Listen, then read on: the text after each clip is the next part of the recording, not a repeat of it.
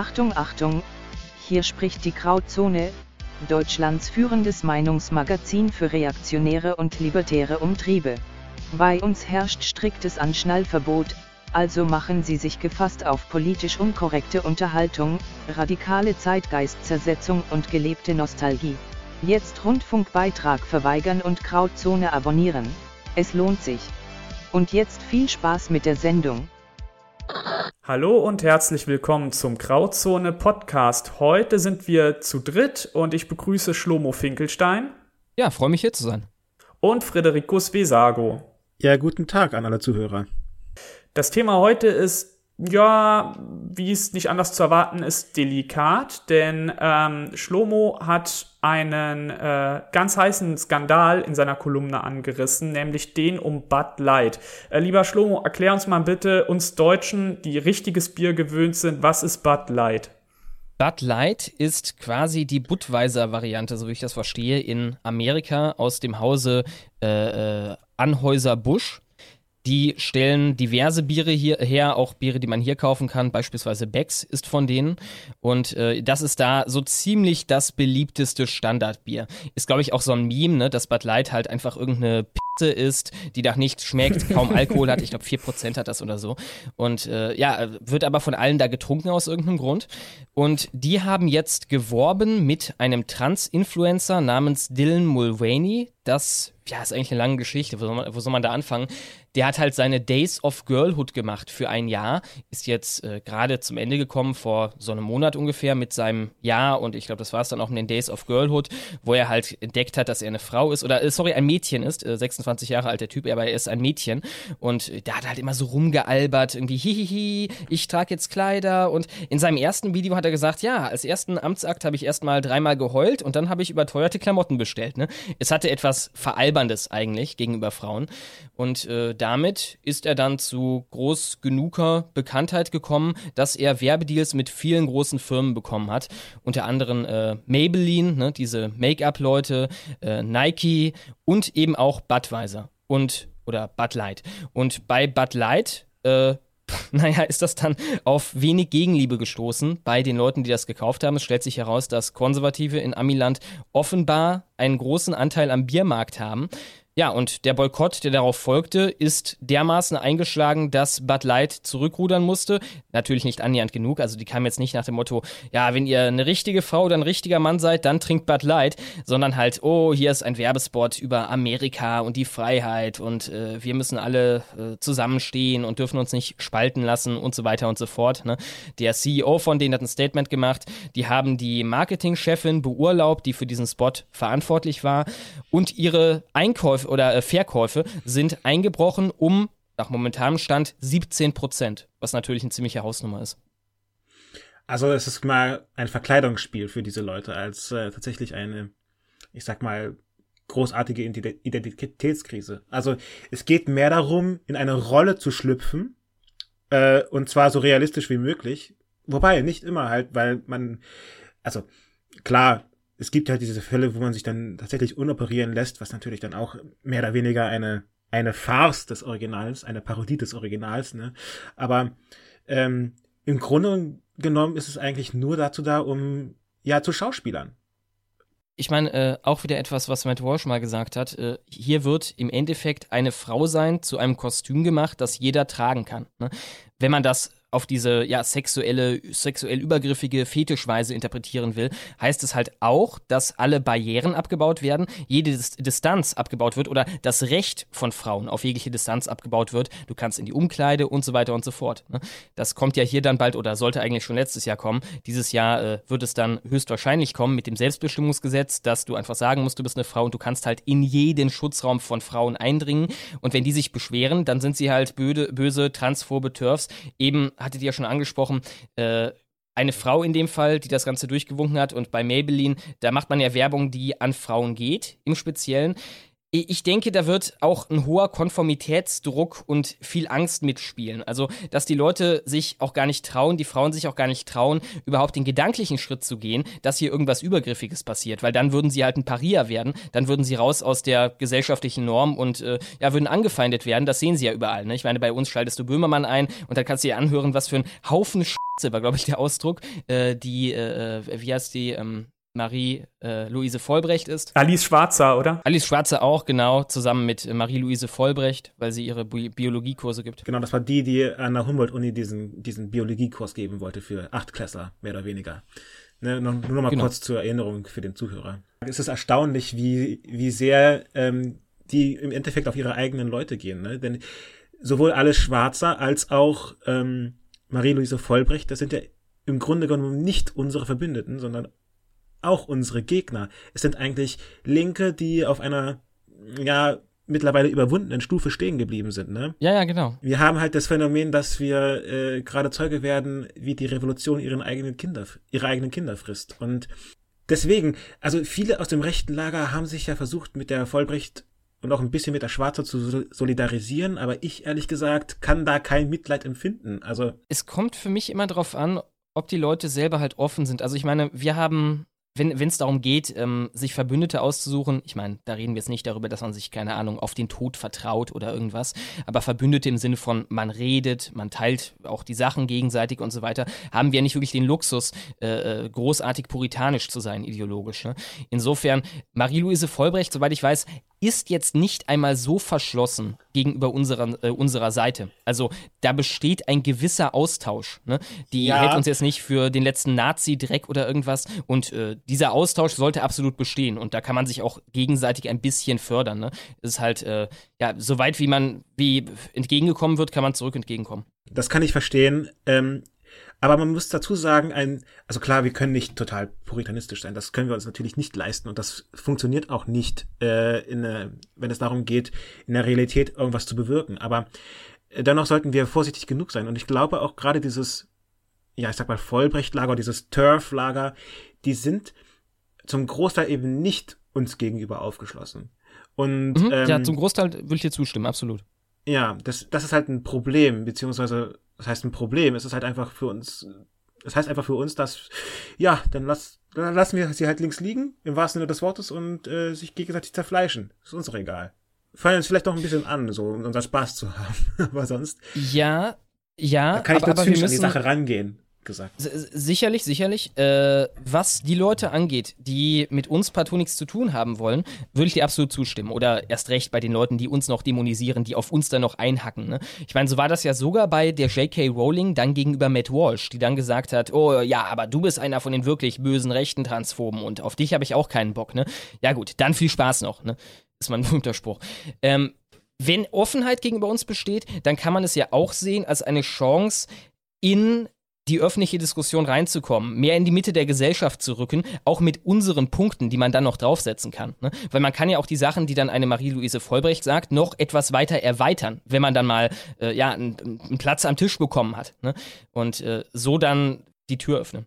Ja, als Türöffner, genau. Ja, das ist, das ist, okay, das, da, da gehe ich mit, das ist äh, klug.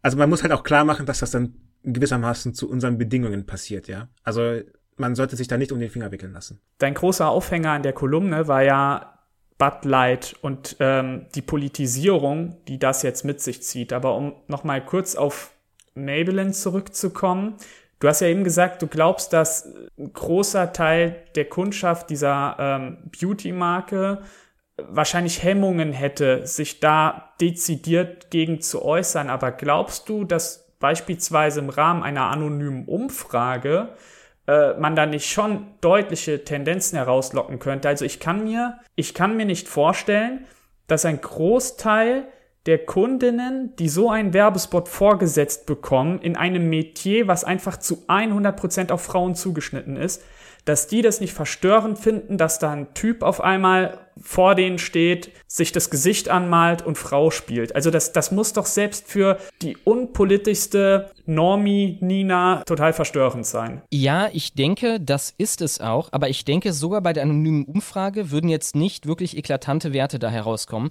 Und zwar, weil du ja auch erstmal den Mut aufbringen musst, das vor dir selber anzuerkennen. Ne? Also selbst wenn du weißt, niemand wird es je herausfinden, was, äh, was du hier geantwortet hast, du musst vor dir selber äh, dir im Klaren sein und dir eingestehen, ja, ich bin gegen das momentane Narrativ. Also ich bin einer von denen, bei denen der Fernseher sagt, oh, du willst äh, die auslöschen, du willst einen Genozid Genozid an den Transleuten verüben oder irgendwas.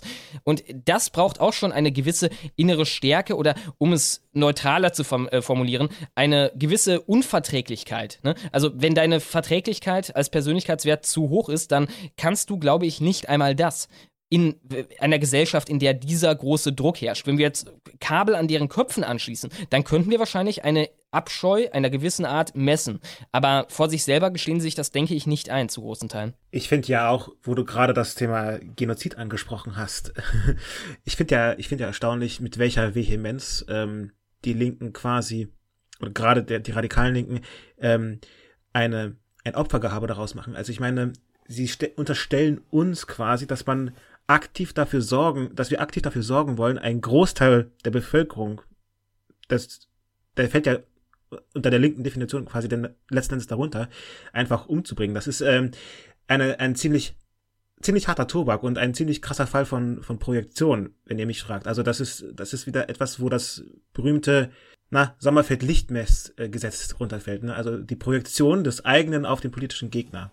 Sicherlich, sicherlich. Sie wollen, dass wir nicht da sind. Also sie wollen, wenn man so will, ein Genozid. Ich meine, wir sind jetzt keine direkte genetische Gruppe, obwohl man könnte es auch sehen, dass sie nicht nur auf politischer Ebene, sondern auch bei den scheiß Kartoffeln, wie sie sagen, äh, es gerne hätten, wenn die verschwinden würden. Ich meine, die, die Linken haben ja nie gezielt äh, nach genetischen Mustern aussortiert, ne, muss man sozusagen. Also immerhin, die Kommunisten haben zum Beispiel im Gegensatz zu den Nazis ja vielleicht auch Millionen von Menschen umgebracht, aber immerhin haben sie sie nicht nach ihrer Rasse umgebracht. Das ist ja schon mal, das ist schon mal etwas, ne? Ähm, und dann wiederum, die Transleute sind ja auch keine Rasse, ne? Sind ja auch keine genetische Gruppe. Ja, genau.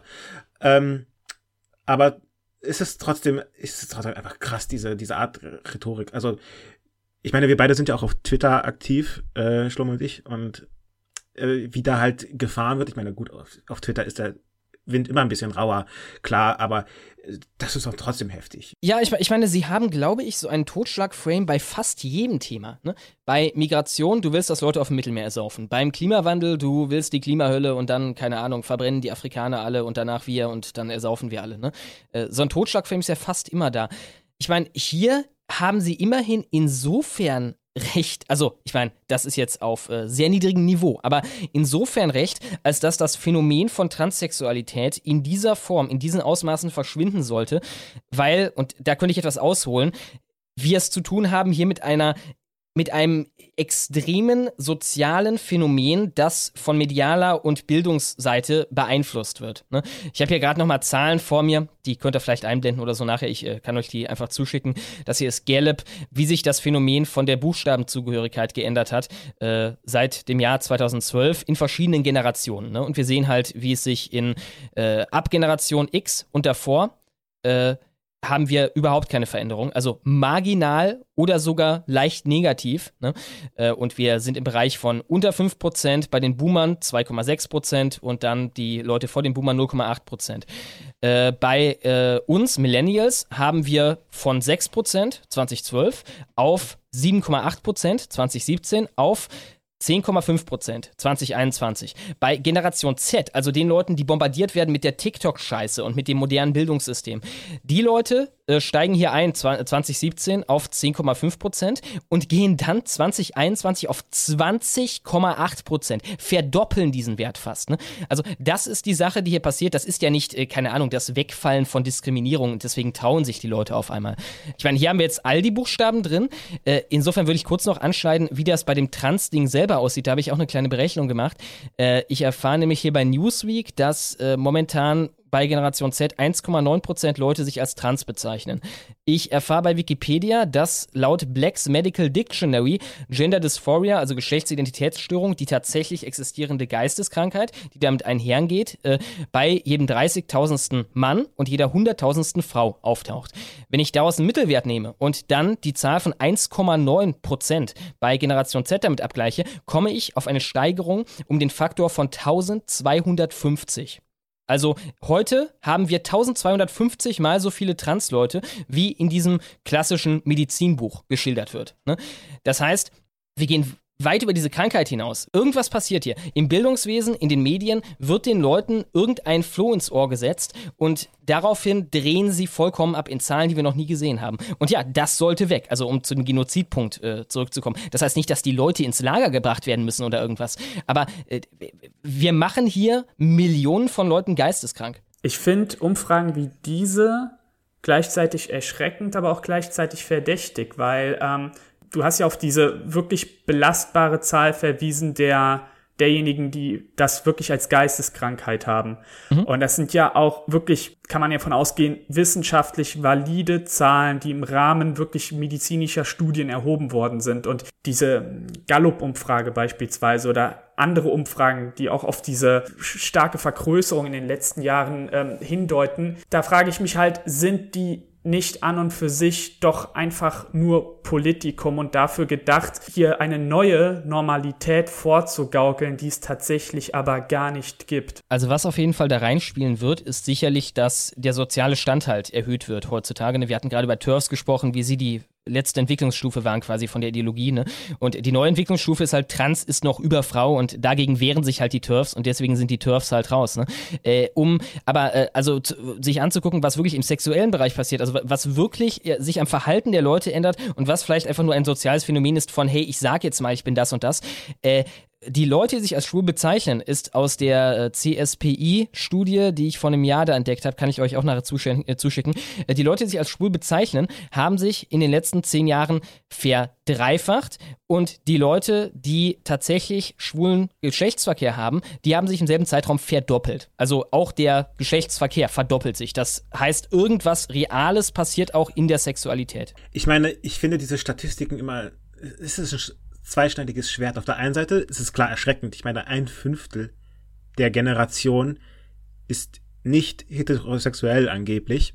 Äh, das ist ein, also ich meine, für unsere schon jetzt niedrigen Geburtenraten ist das äh, quasi der Sargnagel. Man, das, das, das kann man sich gar nicht äh, ausmalen, was für Konsequenzen das hat, wenn denn diese Statistiken so stimmen, wie sie stimmen. Ich meine, das, der andere Punkt ist, wann bezeichnen die sich jetzt halt als LGBTQ? Also Du hast ja schon gesagt, der soziale Stand bzw. das soziale Ansehen dieser Gruppe ist ja massiv gestiegen in den letzten Jahren. Und ich meine, ich kann mir vorstellen, dass halt, ich sag mal so, zum Beispiel so irgendwelche, irgendwelche jungen Weiber, die mal betrunken auf einer Party äh, ihre beste Freundin geküsst haben, ähm, sich heutzutage als bisexuell verstehen, was vor 10 oder 20 Jahren halt eine normale Hete gewesen wäre. Ich kann mir halt vorstellen, dass dadurch dieser Wert so ins Unermessliche gestiegen ist. Da triffst du vollkommen ins Schwarze, weil aus derselben Studie, die ich gerade angesprochen habe, äh, sehen wir, dass die am schnellsten anwachsende Biogra äh, äh, Demografie bisexuell ist, also bisexuelle Frauen, um genau zu sein. Und ich denke, dafür muss man nicht mal betrunkene Freundinnen geküsst haben, sondern man muss sich nur vorstellen können, betrunkene Freundin zu küssen. Ne? Da gibt's ja äh, die, die, die berühmte Testfrage, fragt ein Mann lieber eine hässliche Frau oder ein schöner Mann. Der Mann sagt dir, äh, der heterosexuelle Mann, lieber die hässliche Frau. Bei Frauen ist es umgekehrt, ne? wenn du das spiegelbildlich machst. ja.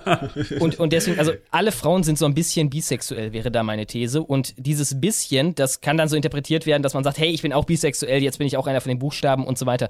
Aber ähm, auch bei den harten, also bei härteren Sachen wie homosexuellem Verhalten, also homosexueller Sex, äh, sehen wir eine Verdoppelung. Also das heißt, es passiert nicht nichts. Ich kann mir gut vorstellen, dass also die äh, wirklich grotesk hohen Zahlen, wenn wir uns all die Buchstaben angucken, die werden weit überzogen sein. Aber es passiert auf jeden Fall nicht nichts. Und das ist ja auch nicht verblüffend, ne?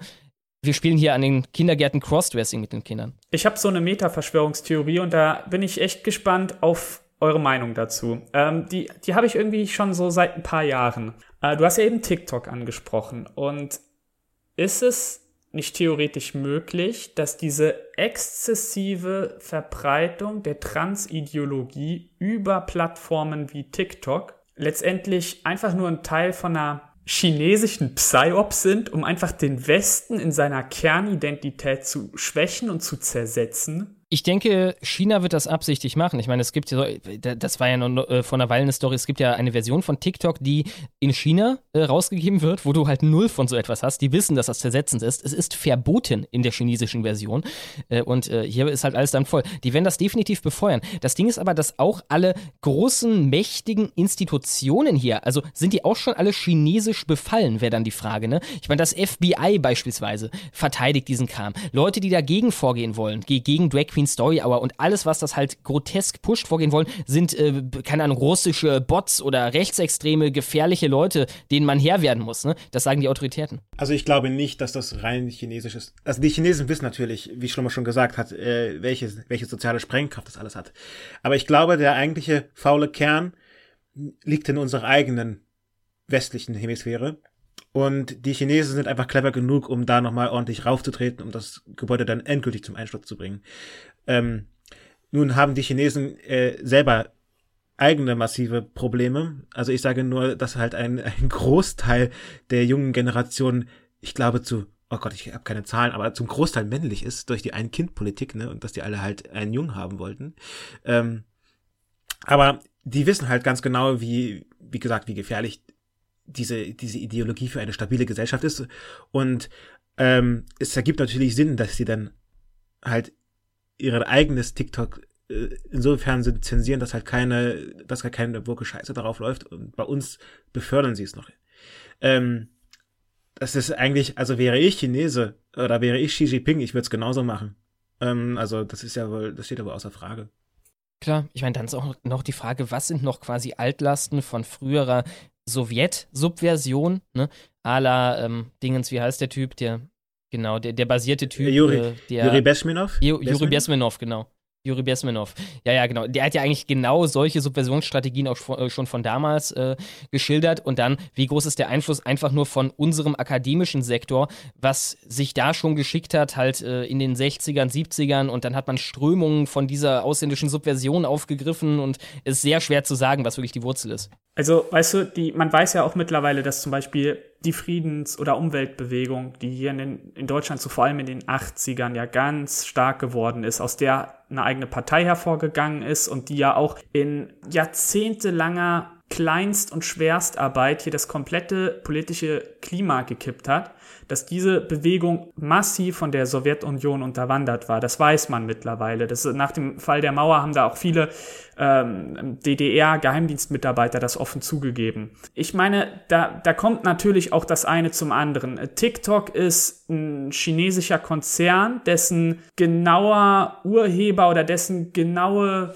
Strukturen ja auch so ein bisschen im Dunkeln liegen und viele amerikanische Konzerne sind ja mittlerweile auch ganz stark von China abhängig. Ähm, das ist natürlich nur ein, ein Puzzlestück eines eines Gesamtbildes, was immer noch im, im Schatten liegt und diffus erscheint. Und da, da spielen viele Einflüsse eine Rolle. Aber mir persönlich fällt es einfach schwer zu glauben, dass das ein komplett indigenes westliches Gewächs ist. Vor allem auch, weil diese Geschwindigkeit, in der das innerhalb ja der letzten zehn Jahre äh, sich hier verbreitet hat, sich einen wissenschaftlichen, einen pseudowissenschaftlichen Unterbau und Überbau geschaffen hat und sich jetzt durch die entsprechende Gesetzgebung auch noch juristisch absichert und regelrecht unangreifbar macht, das ist eine Geschwindigkeit, die ähm, ja, die einfach verdächtig ist. Das wirklich Groteske ist ja dann, wenn man wirklich davon ausgeht, und ich würde davon ausgehen, dass es zumindest auch chinesische Subversion ist, dass wir uns dann hier die Pride-Flagge über die Botschaft hängen und so weiter und so fort. Das halt hier freiwillig, also freiwillig von halt behördlicher Seite, nicht wirklich von der Bevölkerung her, zu unserer zentralen Identität machen. Ne? Dass wir äh, die große Regenbogenparade da in Katar fahren und oh, sollen sich alle Spiele, äh, Spieler auf den Mund küssen, wenn ein Tor fällt und so weiter und so fort. Ne? Das ist dann halt, also da denke ich mir halt, unsere Geheimdienste, die Geheimdienste hören sich doch im Endeffekt alle gegenseitig ab. Und wahrscheinlich müsste man nicht einmal bis zu einem Geheimdienst gehen, sondern man könnte einfach irgendwelche, keine keine Ahnung, staatlichen Stellen aushorchen oder so in China, um zu erfahren, dass selbstverständlich der Kram, der da auf unsere Kinder reinprasselt, einen subversiven Charakter hat und dass die sich davon versprechen, uns zu schwächen.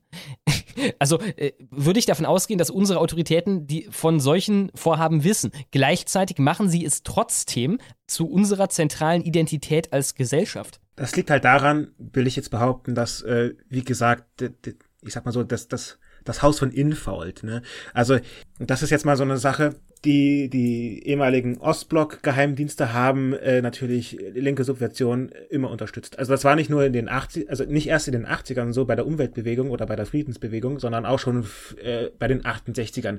Klar waren sich die, die, die Neulinken in, in Westdeutschland und die Altlinken in, in Ostblock nicht immer grün, aber ähm, als dann hier die Studentenrevolte war und das Ganze hier ein bisschen unruhig wurde, da haben sich natürlich die Genossen in, in Ostberlin die Hände gerieben äh, bei solch einer Gelegenheit. Und ist es, man weiß ja auch, dass äh, der SDS, also der, ja genau, der, Student, der Deutsche Studentenbund oder wie auch immer der hieß, auf jeden Fall, dass der linke Studentenbund in, in Westdeutschland äh, massiv von der DDR und von der Stasi unterstützt wurde.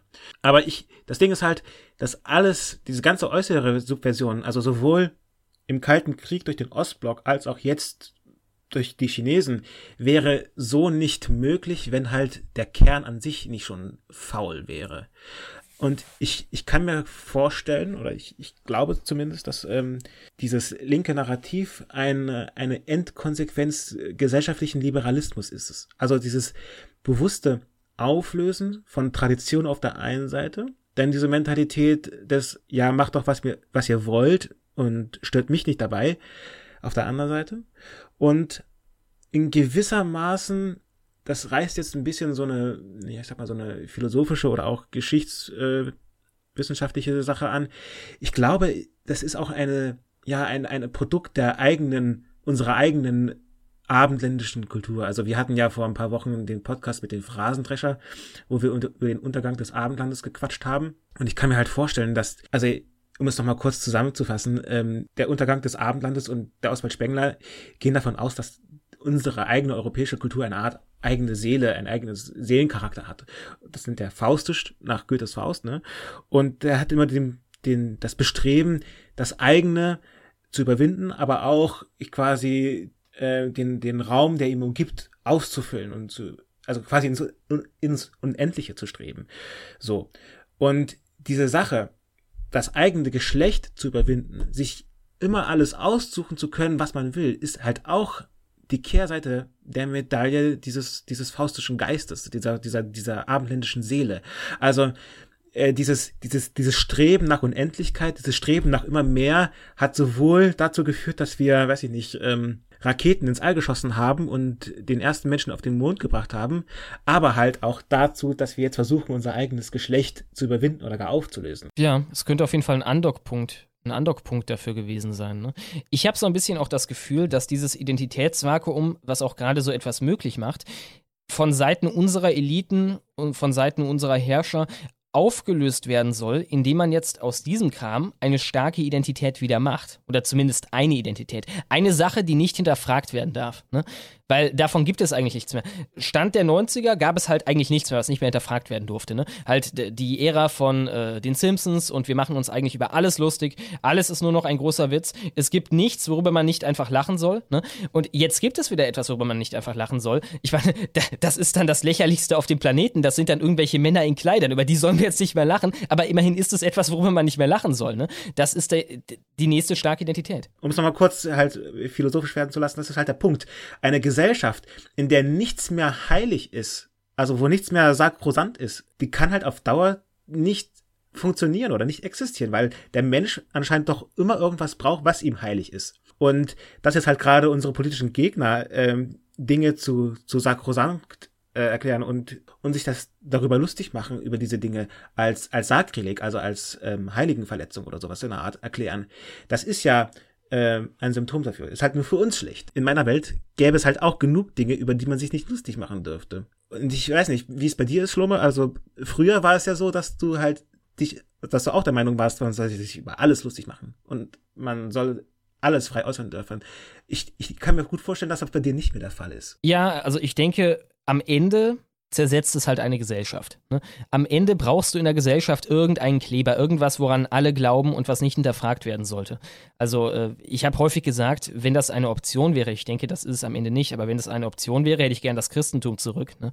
Ich sehe auch, ich auch, wie es einigen Leuten eine Stabilität gibt. Also ich meine, alleine so Leute wie Matt Walsh oder so, das ist für mich so ein bisschen das Optimum. Halt Leute, die relativ tief religiös sind und man merkt auch einfach, wie das denen eine Basis, einen Kern gibt, aber die müssen es nicht die ganze Zeit raushängen lassen und äh, den ganzen Tag irgendwie über Gott philosophieren, sodass sie komplett sich die Anschlussfähigkeit verbauen. Ich denke, das wäre eigentlich ein guter Weg. Ich meine, ich werde in meinem Leben kein Christ mehr werden, aber äh, ich denke, nützlich ist es. Achtung, Achtung, wir unterbrechen das Programm für eine wichtige Werbepause. Keine Angst, wir wollen Ihnen kein Wasser verkaufen, das Sie durch die Nase trinken können und nein, bei uns gibt es auch keine Rezepte für vegane Zigeunerschnitzel. Falls es Ihnen langsam aber sicher zu bunt wird, dann ist die Krautzone Ihr Magazin. Sie finden uns beim Bahnhofsbuchhändler Ihres Vertrauens und wer weiß vielleicht auch auf dem Lesetisch Ihres Zahnarztes. Aber machen Sie sich das Leben nicht unnötig schwer, besuchen Sie unsere Netzseite, schließen Sie ein Abo ab und freuen Sie sich alle zwei Monate auf die neue Ausgabe der Krautzone. Vielen Dank für Ihre Aufmerksamkeit. Danke Merkel. Jetzt geht es weiter. Ihr habt eben die 90er angesprochen und diese absolute Tabulosigkeit, die da geherrscht hat. Würde ich zustimmen bis auf einen Punkt. Ein Tabu hat es gegeben und ein Tabu ist seitdem auch weiter angeschwollen, nämlich der Islam. Und da sind wir dann beim Thema Religion und das ist ja dann auch so ein weiteres, hm, ja, absurdes Merkmal unserer Zeit, dass wir mit der Transideologie auf der einen Seite einen, wie du sagen würdest, Visago, völlig entfesselten, nicht mehr zu toppenden ähm, Liberalismus westlicher Prägung haben, hedonistisch, exzessiv, pervers, äh, hypersexualisiert. Und auf der anderen Seite haben wir einen Islam, der vor allem unter ja, jungen Migranten, Asylanten immer anschlussfähiger wird, und zwar in seiner intolerantesten militantesten, rücksichtslosesten Erscheinungen. Und dieser, dieser Gegensatz, der die westliche Welt ja seit vielleicht seit den Terroranschlägen vom 11. September 2001 beherrscht. Der hat ja ein Klima geschaffen, was wirklich zum Zerreißen angespannt ist. Wir haben hier zwei extreme Pole. Ich frage mich halt, wie das auf die jungen Menschen im Westen, auf die Generation Z wirken muss, wenn sie sich also auf dem Schulhof nur zwischen einem dieser Pfeiler entscheiden können. Tja, ich meine, wer weiß, ne? wenn du irgendwie heute geboren worden wärst, ob man dann nicht auch, keine Ahnung, den Kollegaweg irgendwann gehen würde. Ne? Wir sehen auf jeden Fall ein großes Phänomen. Allein schon, das waren ja äh, neulich bei dem Video, wo ich auch die Kolumne drüber geschrieben hatte, wo das kleine Mädchen da, die 13-Jährige, äh, zusammengeschlagen wurde von den anderen Kindern da, quasi gefoltert wurde. Ne? Mhm. Äh, da, das waren ja Mädchen, aber trotzdem war denen das alles zu waschlappig, was äh, hier unsere Kultur noch hervorbringt. Und die haben alle gesprochen, wie, äh, naja, äh, Leute aus einem anderen Kulturkreis. Ne? Äh, obwohl ein Großteil von denen, glaube ich, nicht einmal aus, oder ich weiß nicht, ob ein Großteil, aber einige von denen nicht aus diesem anderen Kulturkreis wirklich kamen. Ne? Wir sehen einfach, wie das dominant wird, wenn genug Leute an den Schulen sind, weil halt, naja, alles andere keine Form liefert und halt, naja, dann bist du halt ein deutsches Opfer. Ne? Insofern. Ja, ist halt, ich weiß nicht, das, das erinnert mich so an, also es erscheint mir so als, als deutsches Pendant zu den amerikanischen Wiggern. Also Weiße, die sich halt wie ähm, ne, benehmen. Ja, ich sag mal so, wären diese Mädels ähm, nicht so, so unglaublich grausam, dann wären das im Endeffekt eigentlich auch ziemlich lächerliche Figuren, die halt versuchen, eine Domin also ne, was heißt dominant? Also eine Kultur zu kopieren, die irgendwie als hip oder cool oder zumindest nicht peinlich gilt, aber sich dadurch halt äh, oder sag mal so, dadurch halt ihre eigene Identität mehr oder weniger verraten. Also ist, ein, ist auf jeden Fall ein trauriges Bild. Ja, es war auch interessant. Ne? Ich meine, die eine Person, die null in diese Richtung tendierte, das war die, die zusammengeschlagen wurde. Ne? Das war die Blonde, die. Die, einzi die einzige Blonde, ne? Und man sieht, ich, ich bilde mir ein, also man, ich kann mir gut vorstellen, dass ein Großteil der schwarzen Haare, die äh, halt äh, da gemobbt haben, ne, äh, gefärbt waren. Ja, ja, sicher. Ich, ich wollte gerade schon äh, reinspringen und sagen, ja, wissen wir nicht, ob es die einzige Blonde war. Ne? Ist die einzige Blonde, die noch dazu gestanden hat. Das war offenbar keine gute Idee. Und es war die einzige, die äh, normal Deutsch gesprochen hat. Ne? Die einzige, die sich da nicht angepasst hat. Vielleicht springt er, also wahrscheinlich würden sie es selber nicht so ausformulieren, äh, ist immer mein großes Ding, ne, dass irgendwie unterbewusster als möglich abgeht. Aber vielleicht denken sie sich auch, okay, sobald ich aufhöre, mich hier anzupassen an die anderen, bin ich halt die, die da in der Mitte vom Opferkreis ist. Das ist ja auch interessant, dass sich, ähm, also diese Generation Z gewissen Mehrheitsverhältnissen, und zwar tatsächlichen Mehrheitsverhältnissen, anpasst. Und ich habe ja eben von diesen beiden Polen gesprochen, die da auf sie einwirken. Und der eine Pol, also diese, diese Transideologie, macht sich ja vor allem ähm, kulturell medial bemerkbar. Und dieser andere Pol, dieses, ja, arabisierte, muslimifizierte, will man ja schon fast sagen, wobei das ja natürlich auch in dem Zusammenhang fast Quatsch ist, macht sich ja tatsächlich bemerkbar, auch medial, auch kulturell, aber halt tatsächlich auf dem Schulhof, auf der Straße, auf dem Nachhauseweg. Also da hat man eine tatsächliche Mehrheit auf einmal, der man sich irgendwie unterwerfen muss. Äh, ja. Äh, man wird wahrscheinlich auch in 10 oder 20 Jahren nicht in eine Gruppe von Transmenschen reinlaufen, außer man ist halt, weiß nicht, auf einer entsprechenden Veranstaltung unterwegs. Das bringt mich dann zu der Frage, wenn diese mediale Dauerbeschallung mit diesem einen Thema aufhören würde, hört dann auch diese Scheinidentifizierung mit dieser Transideologie auf? Ja, davon, ich gehe stark davon aus, es würde größtenteils verschwinden. Es würde vielleicht noch für die Generation eine gewisse Sache bleiben, die schon damit anindoktriniert wurde, aber danach wird es verschwinden. Ich glaube, es kann nicht außerhalb vom AstroTurf wirklich so funktionieren. Das ist auf jeden Fall mein Eindruck. Also, sie, sie ballern damit ja auf die Leute sonst wie ein. Ich habe das Gefühl, das ist eigentlich, wir haben ja auch darüber gesprochen, warum machen das unsere äh, Eliten mit, unsere Herrscher mit, warum wollen die, dass wir so sind, ne? wenn sie doch sehen, dass das äh, eine Form von Subversion auch ist. Naja, ein harmloseres Hoppelhäschen kannst du ja kaum sein, als dann wirklich der endgültig kastrierte Typ, der sowieso nur wahrscheinlich auf einer halben Tonne Psychopharmaka am Tag überleben kann, abhängig vom Staat ist bis dort hinaus, wahrscheinlich auch für seine Angst, äh, Axtwunde Medikamente braucht für den Rest von seinem Leben, alleine damit er nicht draufgeht. Ne? Äh, viel besser geht's ja nicht. Gleichzeitig komplett identitätslos, von jeder Identität freigesprochen, außer einer, die keinerlei Bedeutung hat. Die von, oh, ich bin das andere Geschlecht. Äh, das ist halt, ja, wie Meloni gesagt hat, der perfekte Konsument ne? und der perfekte Bürger, der gegen nichts aufmucken wird. Was denkt ihr, wie viele Trans-Leute aufgemuckt haben gegen die Corona-Scheiße? Ich meine, wenn sie mit der nächsten Scheiße kommen, was sie sicherlich irgendwann werden, was, also ich rate, da gehe ich wieder etwas ins Verschwörungsdenken rein, aber ich rate, das wird dann dreimal so hart werden wie die Corona-Scheiße.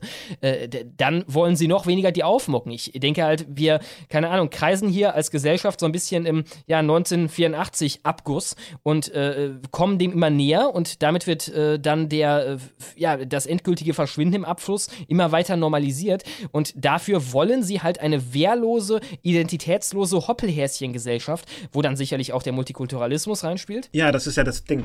Es ist vor allen Dingen eine wurzellose Gesellschaft. Es sind alles wurzellose Exakt. Menschen. Du, du, hast ja nichts mehr, woran du dich tatsächlich erhalten kannst. Klar, du hast halt, also diese, diese ganze Trans-Sache ähm, ist halt eine Sache, die du dir ausgesucht hast oder zumindest von der du dir glaubst, dass du sie dir ausgesucht hast. Im Endeffekt geht es ja darum, deswegen hetzen sie ja zum Beispiel gegen äh, die Familie. Ich meine, das tun sie ja schon seit äh, einem halben Jahrhundert oder mehr als einem halben Jahrhundert.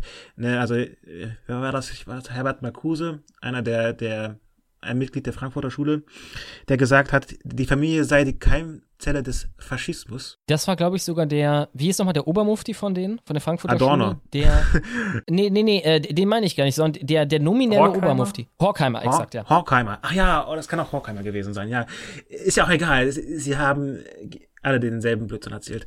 Ähm, aber diese, dieses, dieses, ja, ich sag mal so, diese, dieses Schießen gegen alles, was dich irgendwie auf einer Scholle verwurzeln könnte, ähm, wird abgeschafft. Es war am Anfang. Und wofür du kämpfen könntest, ne? Genau, wofür du auch kämpfen könntest, klar.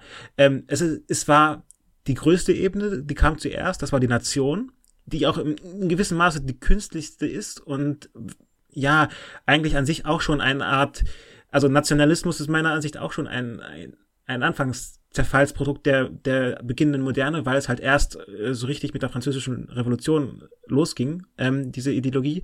Aber auch in der unteren Ebene, denn die, ich sag mal, das eigene Volk also Volk und Nation ist ja nicht zwangsläufig dasselbe. Dann der Stamm im gewissen Maße und natürlich dann zu guter Letzt die Familie. Also wenn die Familie wegfällt, hat der Mensch im Grunde nichts mehr und er muss sich was Eigenes aussuchen. Und das ist halt äh, das ja, Ziel dahinter. Sie stoppen nicht mal da. Ne? Sie stoppen nicht mal da. Es geht noch weiter. Es geht weiter, bis wir wortwörtlich halt so ein, so ein Ditto sind aus Pokémon. Ne? Einfach so ein formloses Irgendwas, was du halt in irgendwas reinpressen kannst, wie du gerade Bock drauf hast. Ich meine, genau. äh, das geht ja übers, über die Familie sogar hinaus. Momentan, also meine Theorie Theorie hinter der gesamten Transgeschichte ist, am Ende vom Tag wollen sie damit das Geschlecht an sich abschaffen.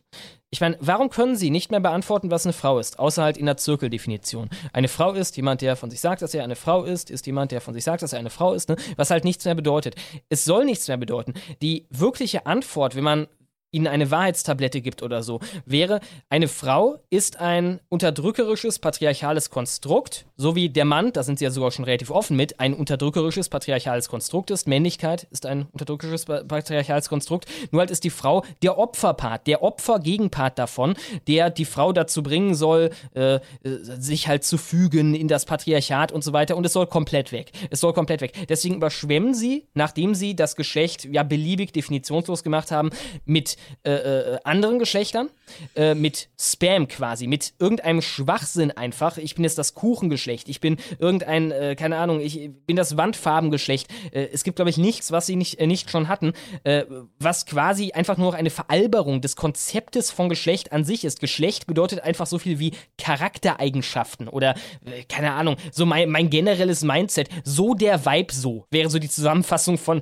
dem, was sie mit Geschlecht am Ende vom Tag meinen. Und damit ist Geschlecht beendet dann war es das mit Geschlecht. Ich kann mich nicht einmal mehr als Mann wirklich identifizieren. Das ist, glaube ich, deren Endgame. Genau, das ist quasi die letzte Stufe dessen, was determiniert ist. Also was von vornherein festgelegt ist, was, was man sich eben nicht selbst ausgesucht hat. Also unser, mein Kollege äh, Lambda, der ja auch ab und zu für unser äh, Heft schreibt, der sagt immer, das ist die er nennt es die Metaphysik des Selbstausgesuchten. Also es, es geht halt darum, alles Mögliche im Endeffekt selber auszusuchen. Das heißt, die eigene Familie, die eigene Nation, die eigene na, die eigene Rasse geht nicht. Wahrscheinlich wird es irgendwann mal gehen, aber wer weiß das schon. Und das eigene Geschlecht. Und damit eigentlich alles, was den Menschen von vornherein ausgemacht hat. Wo ähm, jede Naturreligion und auch das Christentum gesagt hat, okay, das ist von Anfang an so geschaffen worden. Also das Christentum sagt ja eigentlich, sofern es nicht pervertiert wurde, ne, dass zum Beispiel Gott dich von vornherein so geschaffen hast, wie du bist. Das heißt, er hat von vornherein dich als Mann geschaffen oder als Frau und als Deutscher oder was auch immer. Und deswegen kannst du das nicht ändern. Wenn, wenn du das ändern wollen würdest, dann würdest du gegen die göttliche Ordnung verstoßen.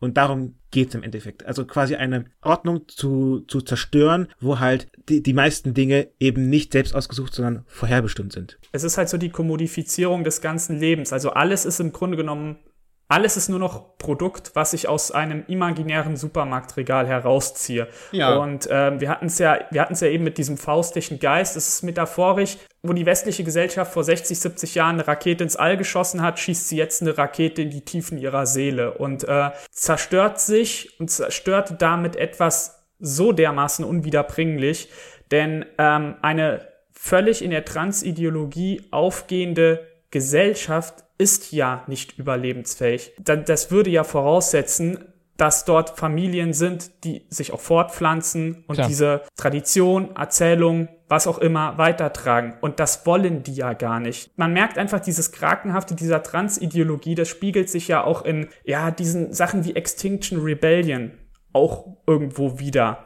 In diesem ja regelrechten Gebärstreik, der da konstruiert wird. Sogar nicht nur irgendwo, ne?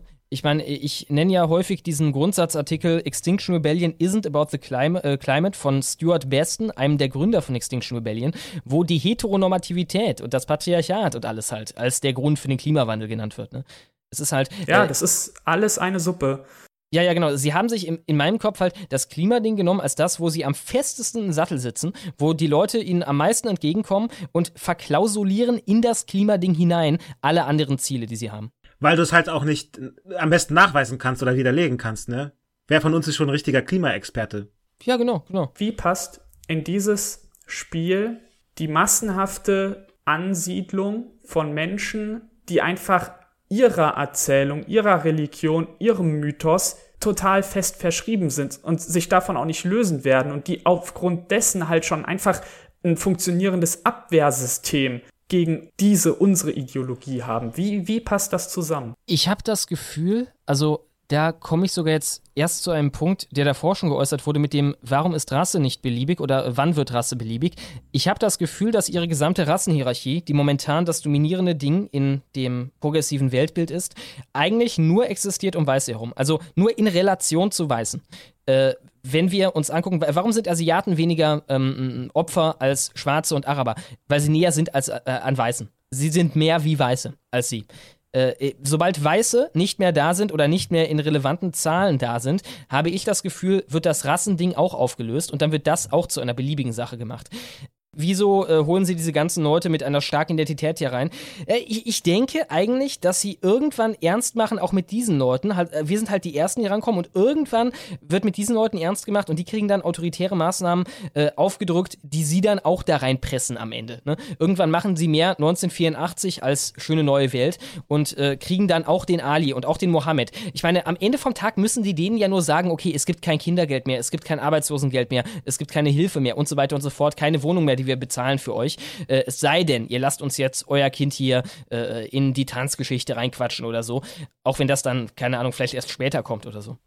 Also auf der anderen Seite kann man auch sagen, dass der allgemeine Abdul äh, halt apolitisch ist oder vollkommen unpolitisch ist. Der interessiert sich doch einen Scheiß äh, für, für die Sachen, die hier im Staat abgehen. Der ist froh, wenn er seine Kumpels hat, mit denen er Shisha rauchen kann und ähm, ja, halt fernab von diesen, äh, von diesen komischen Allmanns lebt, verallgemeinert gesprochen. Aber also ich, ich kann mir halt vorstellen, dass das der Hauptgrund ist. Dadurch, dass halt diese, diese Leute, ich meine, du sagst, die haben eine starke Identität, aber ich glaube, die ist fragiler, als du, als wir vielleicht jetzt sehen. Natürlich haben die noch ihren, äh, ihre, ich sag mal, ihren, na, ihren Tribalismus, so. Also ihre Clanzugehörigkeit oder ihre äh, Volkszugehörigkeit, ne? also äh, die Türken und die Araber und die Kurden äh, bilden alle irgendwie eine Gang und äh, auch die Familien und der, der Clan an sich ist noch relativ stark. Aber ich kann mir vorstellen, dass das im Laufe der Zeit auch aufweichen wird. Nicht zuletzt deswegen, weil ja diese Leute im Endeffekt auch wurzellos sind, weil sie ihrer eigentlichen kulturellen Heimat entwurzelt wurden. Du kannst sie halt auch einfacher beherrschen, weil sie auch häufig, ich sag mal, mit den, sowohl mit den kulturellen als auch mit den sprachlichen Geflogenheiten ähm, nicht vertraut sind. Ähm, insofern, ja. die, die werden halt nicht gefährlich, weil die, meist, weil die meisten Dinge, die hier abgehen, sowieso nicht ganz nachvollziehen können, kann ich mir vorstellen. Und, und wenn's, wenn sie gefährlich werden, dann auf eine bestimmte Art, gegen die der Staat, glaube ich, relativ gut vorgehen kann. Und zwar einfach Gewalt, islamistischer Terror. Ne? Äh, was passiert, wenn die spitz kriegen, dass auf einmal an ihren Kindergärten, in Problemvierteln und so weiter, äh, hier Crossdressing gespielt wird mit den vierjährigen Kindern? Was übrigens passiert. Ne? Also wahrscheinlich eher nicht in den Problemvierteln, aber was passiert in Deutschland von Steuergeld bezahlt? Ja, dann ist halt Allahu Akbar Zeit. Dann werden einige sich in die Luft sprengen. Dagegen kann der Staat mit dem Segen der Bevölkerung hart autoritär vorgehen und äh, am Ende ist alles kein Problem. Ich denke, das ist der Grund, aus dem sie vor uns mehr Angst haben, aus, aus dem sie uns auf jeden Fall zuerst weghaben wollen, ähm, weil wir koordinierter und sagen wir mal etwas gewitzter vorgehen können, wenn wir denn einmal in substanziellen Zahlen hier, äh, naja, etwas begriffen haben. Und das sieht man ja in Anfängen an der Bud Light-Geschichte. Ne? Äh, ich denke, so etwas wäre schwer auf, äh, äh, auf die Beine zu stellen, irgendwie mit, keine Ahnung, den ganzen Tunesiern und den so und so und den so und so, ne? Äh, dass wir wirklich eine Firma von dieser Größe kaputt machen, über mehrere Kontinente hinweg, ne? Ich meine, sogar in Deutschland wird die Scheiße inzwischen äh, boykottiert, was hier vor allem heißt, kein Becks, kein Franziskaner und kein Hasseröder mehr kaufen. Äh, ich denke, das könnte der Grund sein, dass, dass die, die Standard-Immunreaktion der Migranten eine ist, die man handeln kann, auch wenn sie alle begreifen, was abgeht.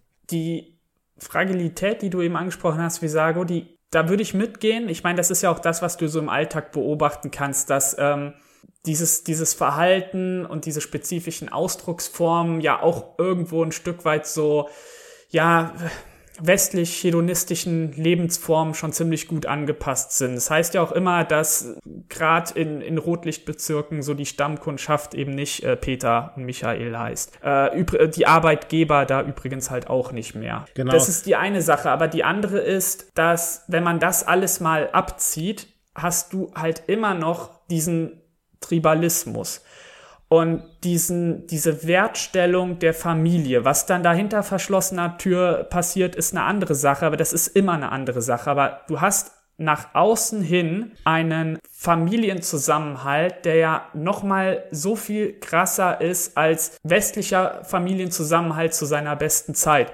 Denn das komplette Verständnis da ja einfach ein ganz anderes ist. Das heißt, ähm, die Indoktrinierung die westliche Gesellschaften hier über Jahre und verstärkt seit einem, zwei Jahrzehnten mitmachen, geht an denen erstmal vorbei. Das perlt an denen mehr oder weniger ab. Das sind Konsumnomaden, das bleiben Konsumnomaden, klar, aber diese, diese wirklich identitäre Zersetzung, die, der wir ausgesetzt sind, die findet dort erstmal nicht statt.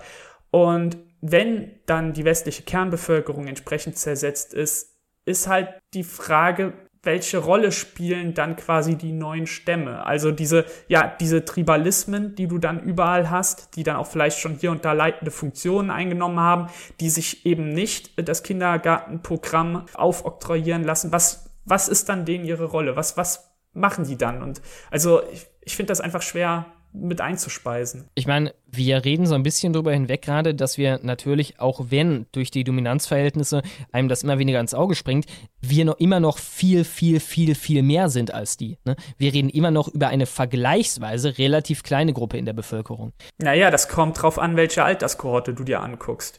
Ja, das stimmt, das stimmt. Also das, wenn du, wenn du das demografisch anguckst, klar, in den Spitzen ist das wirklich nicht viel. Und ich meine, man kann jetzt 20 Prozent ins Feld führen, 25, 30, 35, aber äh, guck dir, guck dir die Großstädte an, guck dir die Schulklassen an, die Kindergartenjahrgänge an. Also da, da ist die Hälfte geknackt. Und wir wissen ja, wir wissen ja selber, wir müssen ja im Grunde genommen auch da diese linke Rabulistik nicht mitgehen, die da immer heißt, ja, aber äh, es sind ja nur 20 Prozent oder es ist ja nur einer von 10 oder einer von 100. Wenn diese kleine Gruppe weiß, wie sie auftreten muss und wie sie zusammenhalten muss und dann umgedreht in ein regelrechtes Vakuum der Mehrheitsgesellschaft vorstößt. Und genau das sehen wir auch bei der Transideologie oder generell bei der linken Ideologie.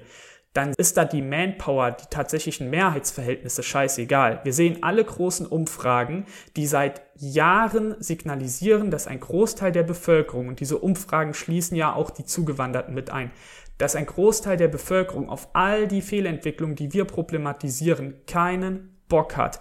Die, im Grunde genommen denkt die das, was wir sagen. Und trotzdem haben wir seit Jahrzehnten Regierungen, die dieses Problem weiter verschärfen. Wir haben Medien, die dieses Problem weiter verschärfen. Wir haben einen Bildungsbetrieb, der dieses Problem weiter verschärft. Mehrheiten spielen keine Rolle. Die Frage ist im Endeffekt, ob sie einen Masterplan haben, ob sie bereit sind, wesentlich weiterzugehen in der Zukunft und auch da die Samthandschuhe auszuziehen oder ob sie high sind von ihrem eigenen Stoff. Ne? Ob sie halt denken, oh, ein bisschen gutes Zureden und über ein, zwei Generationen wird das schon und ach, die Parallelgesellschaften, ein paar Sozialarbeiter dahin, die können denen mal eine Broschüre mit einem Regenbogen draufgeben oder so, dann wird das. Ne? Das ist die große Frage. Ja, aber diese große Frage werden wir jetzt wohl nicht mehr beantworten können, denn ähm, wir nähern uns der Stunde. Und ähm, ich bedanke mich herzlich bei euch beiden, bei unseren fantastischen Kolumnisten der Grauzone, Schlomo Finkelstein und Frederikus Besago. Und bedanke mich im Namen von euch beiden natürlich auch bei unseren lieben Zuhörern und äh, vor allem bei den Abonnenten, die Formate wie diese erst möglich machen. Ja, äh, liebe Leute, habt ihr noch irgendwas Aufbauendes zum Schluss? Ja, eigentlich ist die Bud Light-Geschichte ja relativ aufbauend. Ne? Also es funktioniert, die sind übelst am Rumzappeln und äh, ich denke, es ist wichtig, also dieser Präzedenzfall ist enorm wichtig. Es wird zeigen, dass wir Macht haben, es wird anderen Firmen zeigen, dass wir Macht haben und vielleicht sogar noch wichtiger als das, es wird uns zeigen, dass wir Macht haben. Wenn wir die entweder kaputt gemacht haben oder wirklich zum kompletten Einknicken gebracht haben und ich glaube, dass unser Maßstab für Letzteres zu hoch sein wird, also es wird wahrscheinlich auf Kaputtmachen äh, hinausgehen. Deswegen nochmal kurz die Biere, die man äh, in Deutschland boykottieren sollte, um sich diesem Boykott anzuschließen. Back Becks, Diebels, Franziskaner, Hakebeck, Hasseröder, Löwenbräu, Spatenbräu, Corona, Budweiser natürlich, Steller, Artheus, Leffe und Högarden oder Hoegarden. Das sind die Biere von Anhäuser Busch. Ich glaube, Stella, Artois und Leffe, das ist doch eh alles so aus Belgien oder Holland. So, ich ja, glaube, das gibt es hier auch kaum zu kaufen. Doch, das gibt es hier zu kaufen. Ach so, okay, aber einfach 5,0 trinken. ja, ja, oder irgendwas Lokales. Machst nichts falsch mit. Oder macht's wie ich und trinkt statt Bier Wein. Das ist auch gut. Ja, genau. Was Aufbauendes zu sagen. Äh, schwierig, schwierig. Vielleicht, vielleicht, dass halt, das, dass man sagen könnte, dass der Normie ähm, trotz allem manchmal gar nicht so sehr in der Propaganda drin steckt, wie wie wir es uns manchmal ausmalen. Also ich habe schon oft genug erlebt äh, bei Leuten, wo ich dachte, okay, die sind ja wahrscheinlich eh voll auf Linie dass äh, man denn doch gerade gegen, gegenüber dieser Trans-Geschichte doch ziemlich skeptisch war. Und das äh, ist ja ein bisschen ein, ein leichter Hoffnungsschimmer und passt auch super zu dieser Strategie, ähm, die Schlomo immer andeutet, dass halt dieses Thema unser Türöffner sein könnte. Ja, Ja, definitiv. Ich meine, das haben wir auch gesehen letzten Sommer schon. Ne? Mit, äh, da da gab es ja das große Transgate quasi in Deutschland mit dem Artikel, wie ARD und ZDF unsere Kinder indoktrinieren, über unter anderem die Sendung mit der Maus, mit dieser Transperson da. Ne? Und äh, wir sehen unter den Weltlesern 96,54 Prozent äh, Zustimmung dazu. Äh, dann hat sich der, der Chef vom Haus persönlich distanziert, Matthias Döpfner, der Chef von Axel Springer. Äh, da waren es dann weniger als jeder Fünfte, die dem Ganzen zugestimmt haben. Und dann kam der Queerbeauftragte in die Welt und äh, hat gesagt, oh, äh, kein Platz für Trans- und Menschenfeindlichkeit. Und dann waren es 3,8 und 8 Prozent, äh, die dem noch zugestimmt haben. Ich meine, wir sehen fast alle, fast, die Konsumenten fast aller Medien sind eigentlich rechter als das Medium selber. Ne? Das kann auch eine kleine White Pill sein. Vor allem bei diesem Thema. Genauso wie die Wähler aller Parteien rechter sind als die Parteien, die sie wählen. Im Durchschnitt. Damit verabschieden wir uns jetzt endgültig und ich sage bis zum nächsten Mal. Tschüss. Auf Wiederhören. Bis dann.